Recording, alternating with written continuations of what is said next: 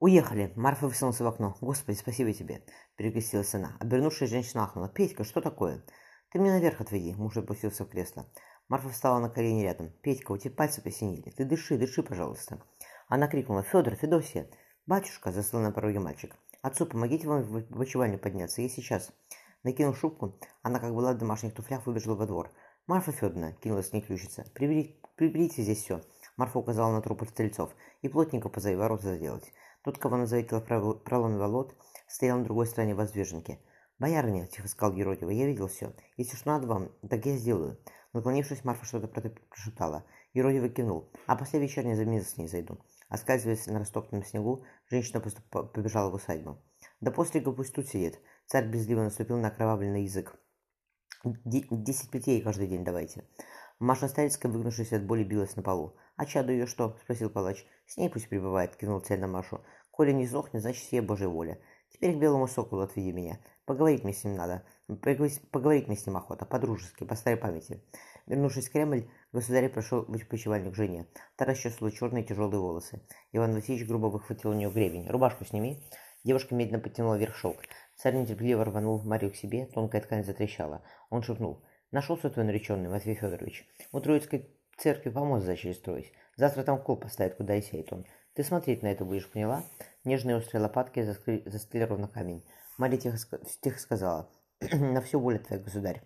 «Иди сюда». Марфа опустилась за стол, на коем были разложены счетные книги. Федосия устроилась рядом. «Значит так», — сказала мать. «Мне сейчас с отцом надо быть. Да и другие дела у меня есть. Пока ты хозяйством управлять будешь, поэтому слушай меня не прибивай. «Матушка, я не сумею», — ахнула девушка. «У нас в дворе одной полсотни человек. Да и не знаю я всех дел». «Значит, что знаешь?» — ответила мать. «Перо бери, пиши».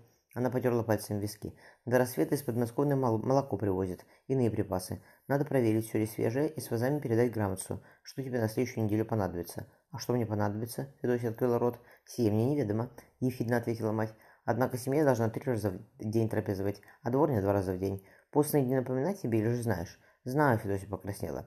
Садишься каждую субботу с ключницей, она тебе отчет дает. Сколько было привезено, сколько на рынке куплено, сколько съедено, так и решаешь, чем семью людей дворов кормить на неделе.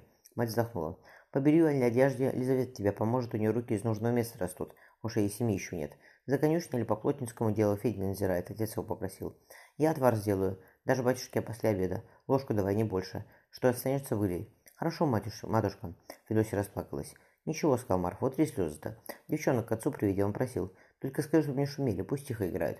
Потом на поварню сходи. Меня сегодня весь день не будет. Присмотри, чтобы все вовремя готово было. Отцу отнеси, может, немного поест».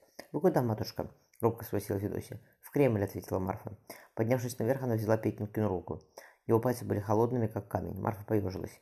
«Ты, ты все запомнила?» — не открывая глаз, спросил муж. «Что я ночью говорил?» «Да». Марфа прижала щекой к его ладони. «Все сделаю». «Хорошо», — темные ресницы дрогнули. Он едва заметно улыбнулся. «Девочки придут к тебе». Марфа положила его руку себе на живот. «И с ним все в порядке. Ты лежи, отдыхай». «Болит», — пожаловался Петя застывшими губами. «Нельзя тебе больше ложки всего отвара пить», — пока покачала головой Марфа. «То смерть мгновенная». Он горько усмехнулся. «Может, оно, так, оно и лучше». «Не смей зло», — сказала жена. «Сей грех великий, не думай об этом». «Сколько, Марфа, ты за меня еще дышать будешь?» — услышала она слабый голос. Марфа упрямо отозвалась. Столько, сколько Господь потребует, Петя. Ночью после отъезда государя она проснулась от стона. Приподнявшись с пола, Марфа заметила, что муж пытается сесть. Больно он согнулся, очень больно, Марфа. Открыв ставни, закутав его маховым одеялом, она велела «дыши». Сердце Пети было медленно, сердце Пети было медленно, иногда замирая. Когда его губы синели, пальцы сводила судорогой. Пытаясь вздохнуть, он только хрипел. Марфа провела всю ночь на коленях рядом с ним, прижавшись губами к его губам, заставляя его дышать. Положив руки на его сердце, она ласково нажимала, пока не услышала верный размеренный стук. «Ты лежи!» Марфа коснулась щеки мужа. «Просто лежи. И не волнуйся, я с тобой». Наклонившись над колыбелью царевича, Марфа протянула ему деревянного полого коня на ручке. Внутри погремушки насыпали горох. Митька, вцепившись в игрушку, начал ей трясти. Услышав звуки, он широко беззубо улыбнулся. «Слюни ты рекой, Марфа, Марья Федоровна!» Марфа пощекотала мальчика. «Первого зуба ждите, не за горами!» Митька, быстро услышав ее, потянул коня в рот. Марья нахмурилась. «Ничего, государня», — ласково сказал Марфа, липа мягко, не поранится. «А откусить? Зубов у него еще нет. Нет, мой славный».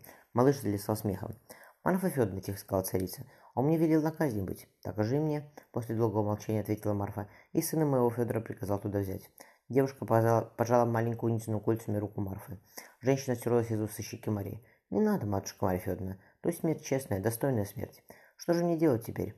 Маленьком оконце багровил кровавый закат. Вороны метались между блестящих куполов, били колокола к вечерне. Протянув ручки к матери, Митька захныкал. Присев в большое кресло, государыня дала ребенку грудь. «Сие делать!» Марфа прикоснулась губами к виднеющимся из-под серого шелкового плата волосам Марии. «Благослови Господь, государыня, вас и царевича Дмитрия». Боярня вышла, оставив за собой запах летних цветов.